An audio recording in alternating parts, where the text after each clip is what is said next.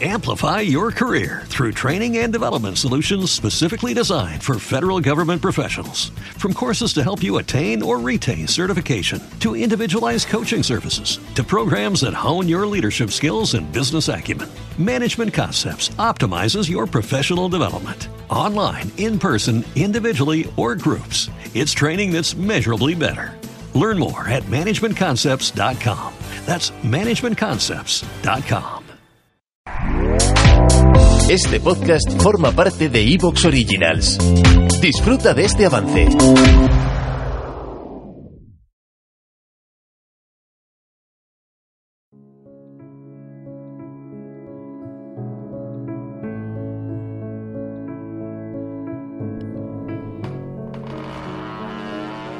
Abrió la puerta y entró en la habitación.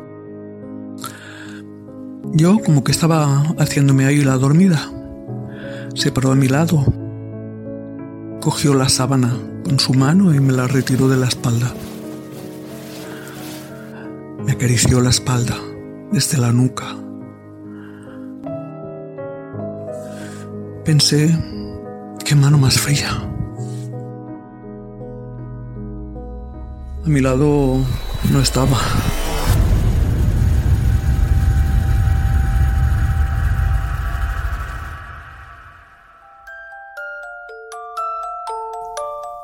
Estás escuchando la llamada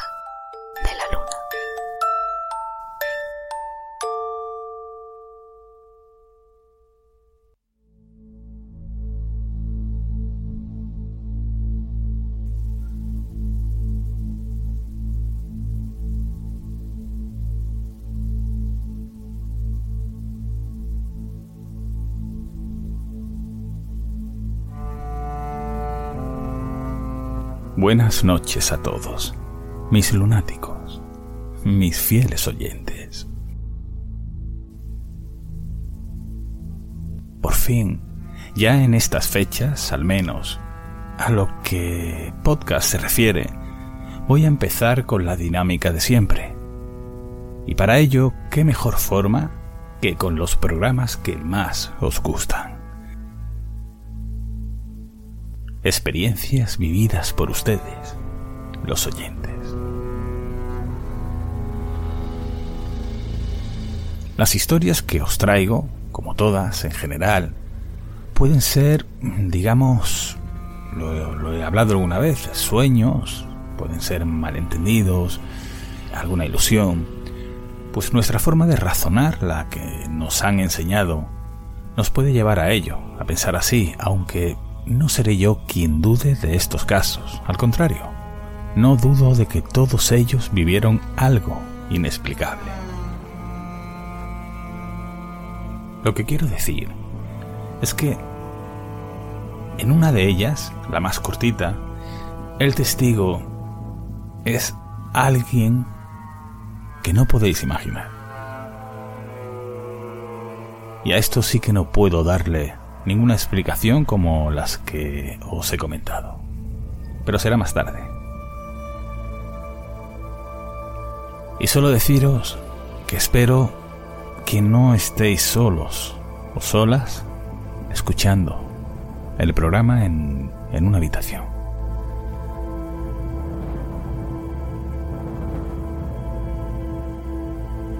Comenzamos ya con la primera experiencia. Comencemos a leer con los ojos cerrados.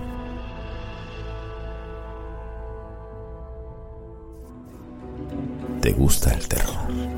Las leyendas, los enigmas, viajar y soñar. Contado de forma diferente. La llamada de la luna. Donde podrás leer Con los ojos cerrados. Con José Manuel Rodríguez.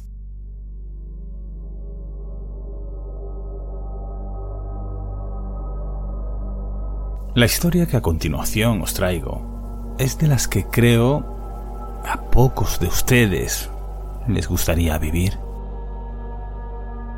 Ya sabéis, lo hemos hablado más de una vez, una presencia, un visitante de dormitorio, que en este caso insistía cada noche en visitar a nuestra testigo. Ella sí prefiere guardar el anonimato y yo lo respetaré, dándole el nombre de Ana. Nuestra amiga me escribía así.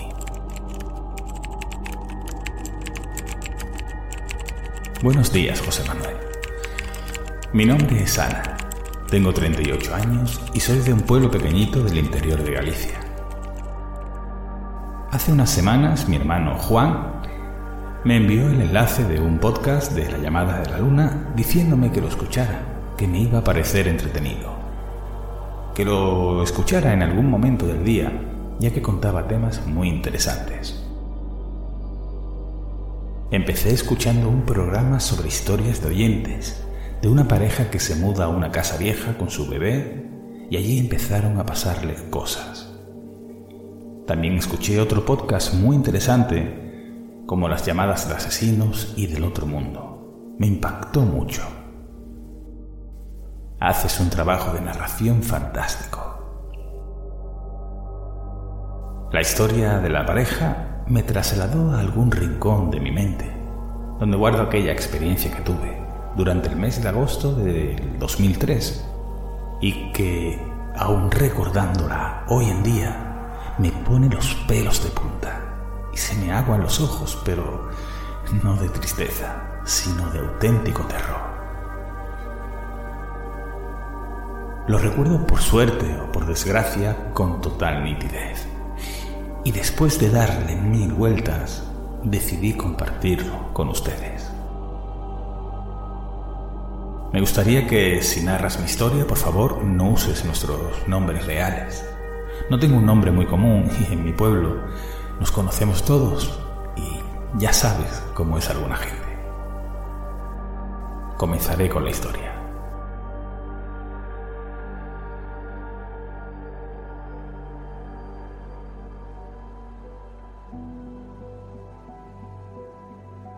Es verano de 2003. Yo tengo 21 años. Soy joven y todavía estoy empezando en el mundo laboral donde encontré la oportunidad de trabajar en una tienda. Por aquel entonces, yo vivía en casa de mis padres, pero quedaba lejos de mi trabajo, a varios kilómetros del pueblo, por lo que me tuve que mudar con mis abuelos, que vivían mucho más cerca, y así podía ir andando a mi trabajo todos los días y ahorrar en gastos de transporte. Me pareció una buena idea, y a mis abuelos, como abuelos que son, pues también. El edificio no era nuevo, pero tampoco diría que era un edificio demasiado antiguo. Tenía un ascensor muy pequeño que me llevaba al piso cuarto, y desde allí tenía que subir andando por las escaleras hasta el último piso, un ático donde vivían ellos.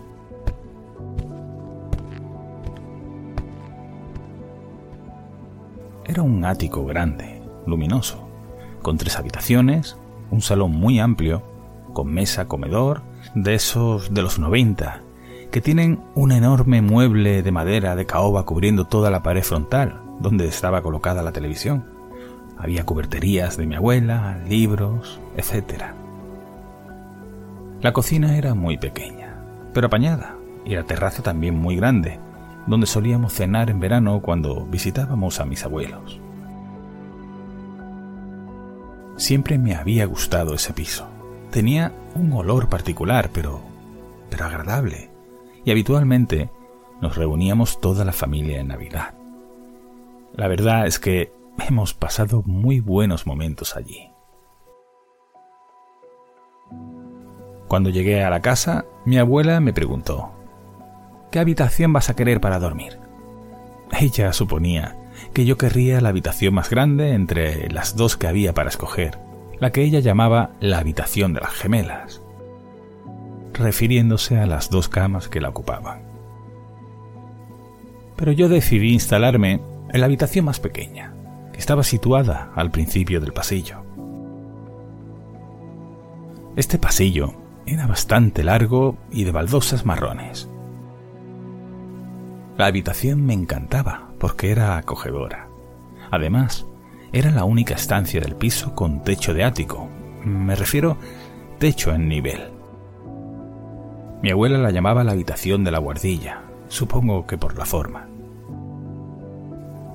Me gustaba, y creo que también era porque quedaba en el lado opuesto del piso, lejos de la habitación de mis abuelos en aquel pasillo enorme, y así podría escuchar la radio por la noche sin molestarlos y tener también mi intimidad. Quedamos entonces en eso.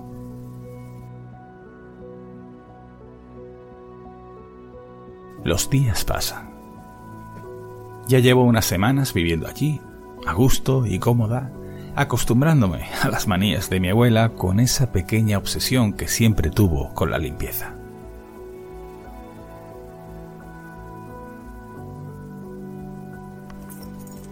Aquel día era un día de agosto muy caluroso. Llegué a casa con la rutina diaria, pero esta vez crucé el umbral de la puerta y no sé por qué. Empecé a tener una sensación de pesadez. Incluso diría, como si medio me faltara el aliento, un ambiente muy denso. Aquello no era agradable.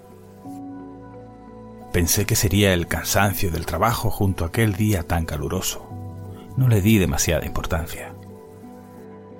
Cené con mis abuelos, sin mucho apetito, y esa noche me fui pronto a la cama.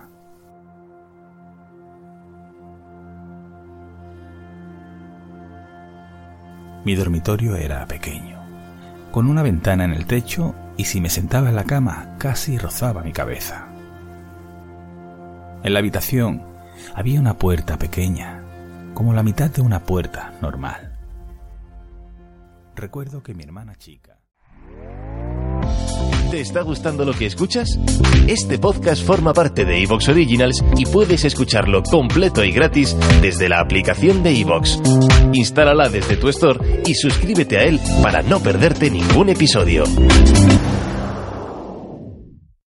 Amplify your career through training and development solutions specifically designed for federal government professionals. From courses to help you attain or retain certification, to individualized coaching services, to programs that hone your leadership skills and business acumen, Management Concepts optimizes your professional development. Online, in person, individually, or groups, it's training that's measurably better. Learn more at managementconcepts.com. That's managementconcepts.com.